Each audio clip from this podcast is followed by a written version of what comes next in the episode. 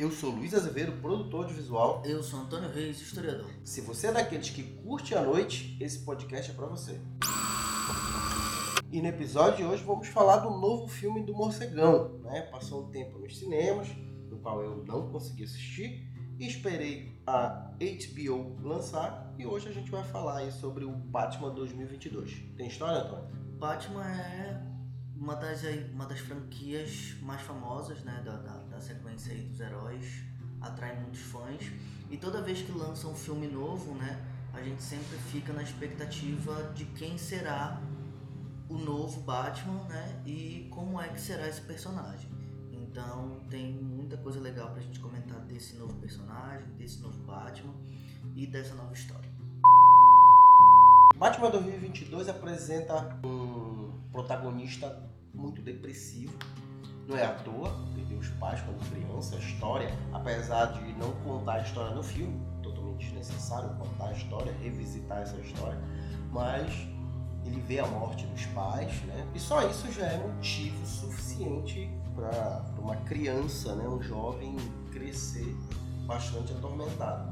O filme inicia de uma maneira muito legal, bem diferente. Precisamos registrar né, a presença do Something the Way, do Nirvana, que já estava no trailer.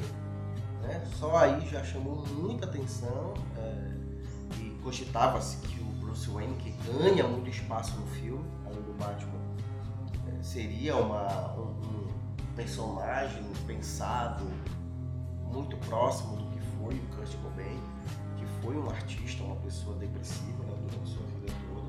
Nessa, nessa primeira parte do filme, eu acho interessante que o filme ele leva um certo tempo para mostrar o Batman.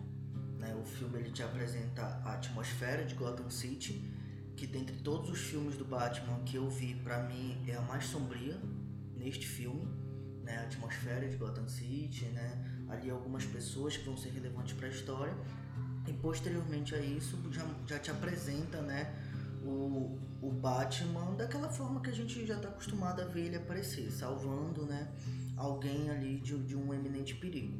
Então eu gostei muito de, de, de, dessa apresentação, né, da câmera passeando por Gotham no dia 31 de outubro, para então apresentar o, o, o novo Batman. Nessa Gotham como você falou, né? Escura, suja, silenciosa. O filme não que seja silenciosa, os diálogos são baixos, né? Como se fossem tudo em segredo. Isso foi também me chamou bastante atenção. A parceria do Batman e do Gordon muito forte no filme, muito forte. Ali eles são amigos, né? Apesar de que é, o Gordon não sabe a identidade secreta do Batman, mas se mostra muito mais amigo do que nas outras obras mais recentes do Batman. E, e eles fazem aí essa dupla combatendo o crime. A direção das cenas de ação me chamou a atenção também, principalmente para as cenas de moto. Eu, como fã de moto, adorei a, as motos usadas no filme. E a gente sempre fica pensando como vai ser o Batmóvel. E dessa vez acertaram. Eu acho que é um carro né, realista, porradeiro também, né? Você sabe que vai chegar, e está chegando ali um super-herói. Já tivemos alguns problemas com isso em outros, em outros filmes. Outra coisa que a gente sempre fica pensando é o traje do Batman, como vai ser. E dessa vez bastante imponente, assim. Um traje que mostra de um super-herói que ele não é imortal, né? então ele precisa de um traje que, né, que case bem com ele, mostra uma imponência né, perante os desafios que a cidade vai, vai trazer a ele. Eu gostei também muito da, das sequências de, de luta e algumas sequências aonde o Batman ele sofre um impacto. Né? Tem uma cena que o Batman ele pula do prédio, antes de chegar no chão ali ele, ele leva umas cacetadas. Então mostra um Batman mais assim suscetível a pancada, suscetível a, a, porrada, né? Que nos outros filmes não não mostrava. Então é, eu acho que tenta aproximar mais o Batman dessa pessoa humana, né? Que veste uma roupa, é um cara forte, mas que não é um cara que tem poderes. Ainda falando sobre a direção, as cenas de ação muito boas. Você percebe, né? Dá uma, uma prendida no ar. Porém, a câmera não fica chacoalhando, que é um, uma maneira de se fazer né, cenas de ação. A câmera passeia e os personagens fazem os movimentos. Isso é muito bom, apesar de difícil de fazer. O enredo do filme, né, eu achei muito parecido com o do Cavaleiro das Trevas, né? Até porque revisita, né, ali o Salvatore Maroni, o Batman do Cavaleiro das Trevas do, do Christopher Nolan, né, ali na, na, no momento que o Batman recebe ali uma série de pistas e ele precisa encontrar uma sequência e resolver um determinado caso. Então eu achei o enredo muito parecido com o do Cavaleiro das Trevas. Nós já falamos do Batman, do Bruce Wayne, como personagem bastante depressivos. O filme conta com a aparição do Pinguim, sensacional, caracterização perfeita, muito, muito boa. E assim, o Pinguim é um cara de negócio muito poderoso, muito perigoso. E aquele personagem passa isso, né? Que as pessoas têm medo dele. Né? Numa cidade noturna, no qual ele tem uma boate e que trafica drogas, sensacional, maravilhoso. Batgirl é uma mulher sexy, forte, com medo, humana, muito próximo do que realmente é. Porque a Batgirl é uma mulher que quer vingança. Nesse filme está muito bem demonstrado. Na minha opinião, o Charada, que tem assim, mais tempo né, dentro, dentro do enredo, ele poderia ser menos previsível para ser um charada. Tem a questão de deixar as pistas e tudo mais, é legal, vai deixar, vai chegar no, no final, mas todo mundo sabe como vai chegar no final. Então, eu acho que para caracterizar o personagem, o vilão charada, poderia ser um pouquinho menos previsível. O personagem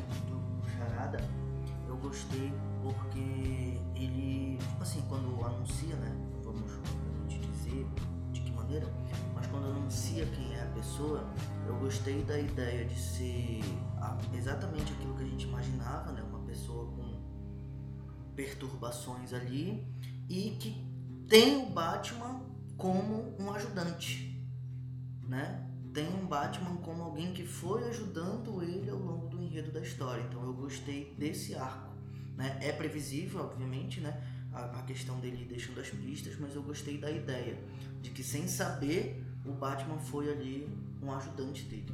E para concluir, o Alfred, né?